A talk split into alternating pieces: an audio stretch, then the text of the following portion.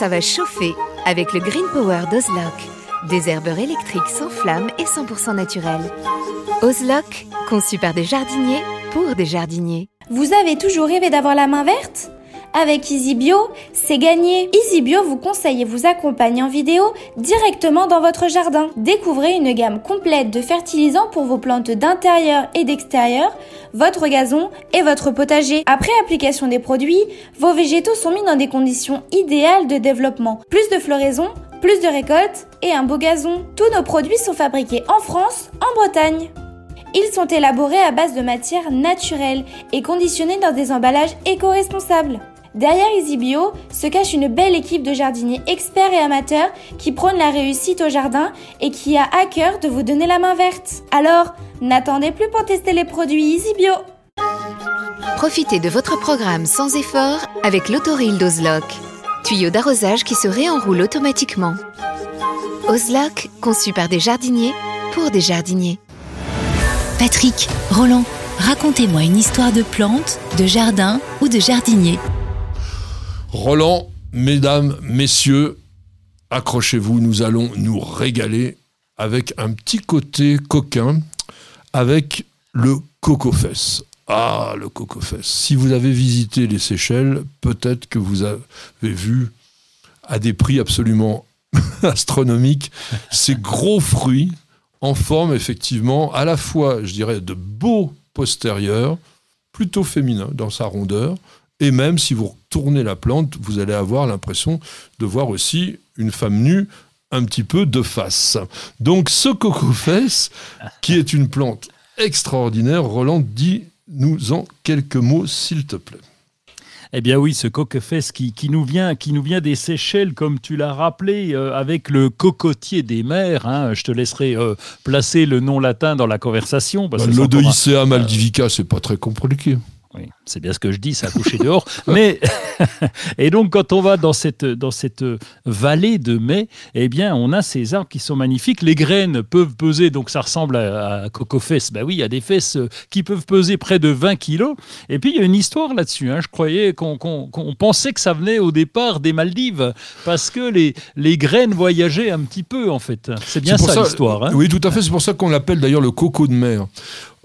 C'est une plante qui a été découverte, on va dire, il y a très longtemps, au XVIIe siècle, par les, navigateurs, qui l'ont découvert sur une plage des Maldives. Donc on a cru, effectivement, les scientifiques recevant les échantillons des plantes, ça, ça vient des Maldives, on l'a appelé Maldivica, hein, c'était logique. Sauf que il n'est absolument endémique que des Seychelles. Et comme tous les cocotiers, il faut le dire, hein, le cocotier traditionnel fait la même chose, c'est une plante voyageuse. La noix de coco est un véritable petit bateau vivant et qui se laisse dériver au courant et qui peut traverser les océans. Aujourd'hui, on sait que pratiquement toute la ceinture tropicale de notre planète est recouverte de cocotiers. Beaucoup sont cultivés, mais plein ont tout simplement été portés par l'océan, sont arrivés sur des plages, se sont mis à germer, et vous pouvez d'ailleurs, dans des îles justement un petit peu naturel comme les Seychelles, j'espère qu'on va pouvoir revoyager rapidement. Mais si vous avez l'occasion un jour dans votre vie d'aller aux Seychelles, vous allez découvrir un véritable paradis tropical, chaque île ayant pratiquement, on va dire, sa spécialité. Il y a des plantes endémiques d'une île seulement. Et d'ailleurs, le coco de mer dont on parle est endémique de deux îles.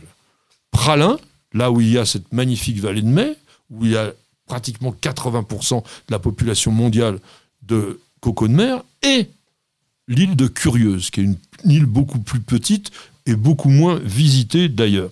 Alors, dis-nous quelques mots quand même sur ce palmier extraordinaire qu'est l'Odoicea maldivica, parce que c'est quand même un arbre énorme, oui, impressionnant. Et, et c'est, je me souviens, j'avais pris une photo avec les palmes derrière, j'étais caché derrière, tellement c'est impressionnant. Et, et c'est vrai qu'il y a une anecdote, c'est que normalement, il faut pas dormir sous un cocotier, hein, parce que si surtout un coco Alors justement, les, les, les c'est bien, elles tombent progressivement, elle va pas s'écraser euh, au sol et donc on peut faire la sieste dessous parce que apparemment ça tombe progressivement le long du stipe et, ça ne fait pas de dégâts. Et puis, bah, tout le monde le sait, il faut pas rester cucu la praline. Euh, pourquoi? Parce que cucu la praline, on connaît bien cette, expression. Donc cucu euh, qui représente euh, cette, cette, cette fesse, coco-fesse, et puis bah, pralin, puisque ça vient de pralin. Donc cucu la praline, ça vient aussi de là. Oui, alors on dit qu'en fait, c'est Pierre Poivre, donc, qui était l'intendant du roi, qui était à l'île Maurice et qui avait créé un jardin extraordinaire, d'ailleurs, bon, le jardin de Pamplemousse d'aujourd'hui, avait offert des cocofesses à Bougainville. Et en fait, donc, euh, pardon, oui, oui, à, Bougainville, c'est bien ce que je dis. Et Bougainville, donc, aurait, aurait sorti euh, cette phrase. Donc, c'était un peu cucu la praline. Bon, pourquoi pas Pourquoi pas Alors Moi aussi, il faut rêver un peu. Oui, t'as as vraiment envie de rêver Non, mais on peut rêver. Alors, moi, je voudrais quand même que tu nous fasses rêver. Euh, j'y suis allé aussi. Euh, j'ai eu cette chance. Euh, raconte-nous un peu la vallée de Mai. Quand tu te balades sous cette frondaison d'arbres qui peuvent atteindre 30 mètres de haut, qui ont des feuilles gigantesques qui peuvent faire 10 mètres de long. Comment ça se passe Alors, c'est extrêmement sombre et on a l'impression d'arriver, je ne vais pas te dire dans une cave, mais pas loin. Et puis au fur et à mesure, l'œil s'habitue et on voit tout ce feuillage. Alors comme tu l'as dit, il y a des frondaisons énormes, donc on, on voit pas, on voit pratiquement pas le ciel. Et puis au pied, par contre, je ne sais pas comment ça pousse là-dessous, mais ça arrive à pousser alors qu'il n'y a quasi pas de lumière. C'est évidemment pour ça que les feuilles sont extrêmement grosses. Alors euh, les chemins sont bien aménagés. Et euh, j'avais même eu la chance de voir des petites fleurs. Alors les fleurs qui sont infimes, j'ai pris en photo des petites fleurs de, de qui sont euh, infimement ridicules par rapport à la graine. Alors sachez aussi, comme beaucoup de palmiers, c'est un arbre dioïque, donc il y a des mâles et des femelles.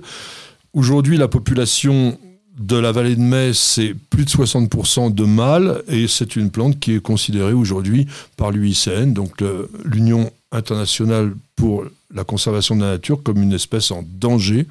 Le coco de mer peut vivre 350 ans, mais il n'est adulte qu'à l'âge de 25 ans.